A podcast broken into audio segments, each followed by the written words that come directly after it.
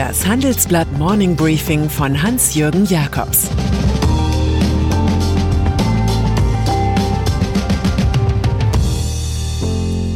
Guten Morgen allerseits. Heute ist Donnerstag, der 30. Juli, und das sind heute unsere Themen. Der Landraub von Facebook, die Kanzlerprüfung des Olaf Scholz, Schröder fordert mehr Europa. Digitalwirtschaft. Die Wahrheit und nichts als die Wahrheit wollten die vier Tech-Titanen dieser Zeit gestern bei einer Anhörung vor dem US-Kongress zur Machtbildung in der Digitalwirtschaft sagen.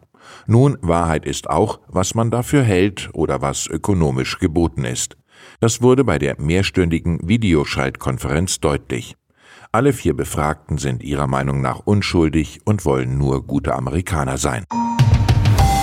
Am stärksten unter Druck kam Facebook-Gründer Mark Zuckerberg, dessen Akquisitionen von Instagram und WhatsApp von vielen Politikern als Fehler angesehen werden. Seine eigene Mail aus 2012, der zufolge man praktisch jedes bedrohliche Start-up kaufen könne, aber es eine Weile brauche, bevor Google dran sei, hält er für einen Spaß. Zu Datenmissbrauch bei Amazon sagt CEO Jeff Bezos, es gebe intern Vorschriften dagegen, aber er könne nicht garantieren, dass sie immer eingehalten werden. Am wenigsten Mühe hatte Apple-Chef Tim Cook, Vorwürfe zu entkräften, sein Konzern schröpfe Entwickler anderer Apps. Google-Chef Sundar Pichai wiederum sah sich mit Vorwürfen einer antikonservativen Grundhaltung eingedeckt. Es gäbe nichts im Algorithmus, das mit politischer Ideologie zu tun habe, versicherte er. Das Fazit der Veranstaltung hat der demokratische Politiker David Cicilline, Vorsitzender des Rechtsausschusses, gleich zu Beginn gezogen. Diese Konzerne haben zu viel Macht. Gegen Ende des Fragemarathons aber schienen die Mächtigsten der Mächtigen aufs Maß digitaler Normalus gestutzt zu sein, als es hieß, Mr. Bezos, ich fürchte, Sie sind auf stumm geschaltet. K-Frage. Wer Kanzler werden will, muss Krise können. So lautet der Standardsatz dieses politischen Sommers. Beim Sozialdemokraten Olaf Scholz sieht die Krisenprüfung so aus, dass er immer schön locker und geduldig bleiben musste bei vier Stunden Grillen im Finanzausschuss des Bundestages zum Wirecard-Skandal und dass er sich dann an die Spitze der Reformer der Finanzaufsicht stellte, als er sagte, wenn wir Widerstände überwinden wollen, dann gelingt das nur jetzt in diesem Moment. So gesehen lief der gestrige Abend gut für Scholz, auch wenn weiter ein Untersuchungsausschuss droht, den kein Kanzlerkandidat gebrauchen kann. Der Finanzminister wirkte jedenfalls um einiges weniger ablösefrei als der ihm unterstehende Felix Hufeld, Chef der Finanzaufsichtsbehörde BaFin, die in Sachen Wirecard gleich mehrere Böcke geschossen hat. CDU. Wie Scholz sah sich der danach vom Ausschuss vernommene Wirtschaftsminister Peter Altmaier, CDU, frei von jeglicher persönlicher Schuld. Sein Ministerium fühlt sich offenbar nur halb für jene Wirtschaftsprüfer zuständig, die bei Wirecard immer schön alles als unbedenklich testierten und bringt vielmehr auch das Justizministerium ins Spiel. Also Schuld war das System und kein Politiker. Hier immerhin wird Olaf Scholz deutlich und fordert eine Prüfungsstruktur mit mehr Biss für den Staat zu schaffen.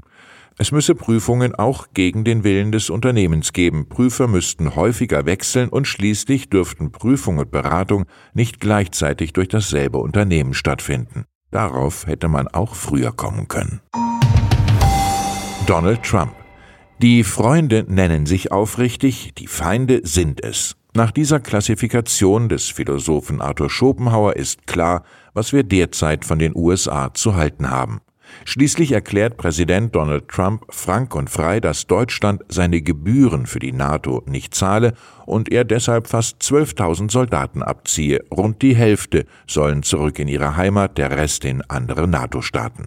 Das Europa-Hauptquartier der US-Armee soll von Stuttgart ins belgische Mons wandern.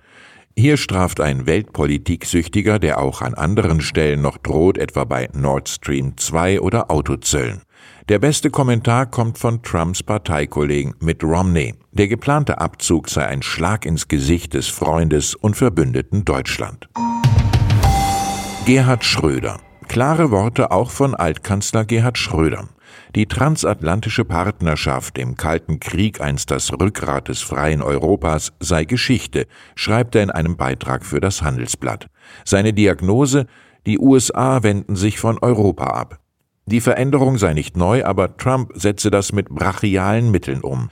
Angesichts der Konfrontation zwischen den USA und China, so Schröder, sei es jetzt wichtig, dass Europa europäischer wird. Konkret fordert der Putin-Freund eine Sicherheits- und Verteidigungsunion sowie ein eigenes Budget und einen eigenen Finanzminister für die Eurozone. Schröders Botschaft, durch eine neue Politik haben wir jetzt die Chance, die EU zu einem Global Player zu machen. Photovoltaik. Nostalgie weg Gefühle ist aber kein Erlösmodell. Das weiß auch Gunther Erfurt vom Schweizer Solarmaschinenbauer Meyer Burger.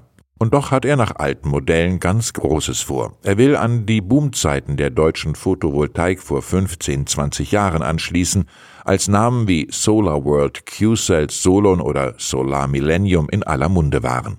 Nach acht mageren Jahren mag Erfurt seine Anlagen nicht mehr vor allem ins marktdominierende China verkaufen, sondern fertigt nun selbst in den ostdeutschen Städten Freiberg und Bitterfeld-Wolfen Solarzellen. Ein Traum macht sich breit, der von der Rückkehr der deutschen Solarindustrie und von einem neuen deutschen Sonnenkönig.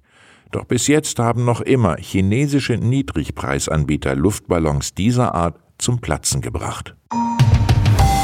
Sport. Und dann ist da noch Michael Phelps, Wassergott der Fernseh-Olympiaspiele, der in fünf Wettbewerben 28 Medaillen für die USA gewonnen hat, zuletzt 2016 in Rio. Vom Posterboy der amerikanischen Leistungsgesellschaft bleibt wenig übrig in einer Dokumentation auf HBO Sports, die er selbst mitproduziert hat und die gestern Abend im TV Premiere hatte. Phelps redet hier offen über Depressionen und andere mentale Krankheiten bei Olympioniken, auch bei sich selbst. Ich glaube nicht, dass sich jemand wirklich darum gekümmert hat, uns zu helfen, sagt der 35-Jährige, der 2014 in Therapie ging. Solange wir Leistung brachten, interessierte alles andere nicht. Wir lernen, hinter dem dünnen Firnis des Gladiatorenruhms liegt manchmal einfach nur Einsamkeit. Ich wünsche Ihnen einen Erfolg und kontaktreichen Tag. Es grüßt Sie herzlich Hans-Jürgen Jakobs.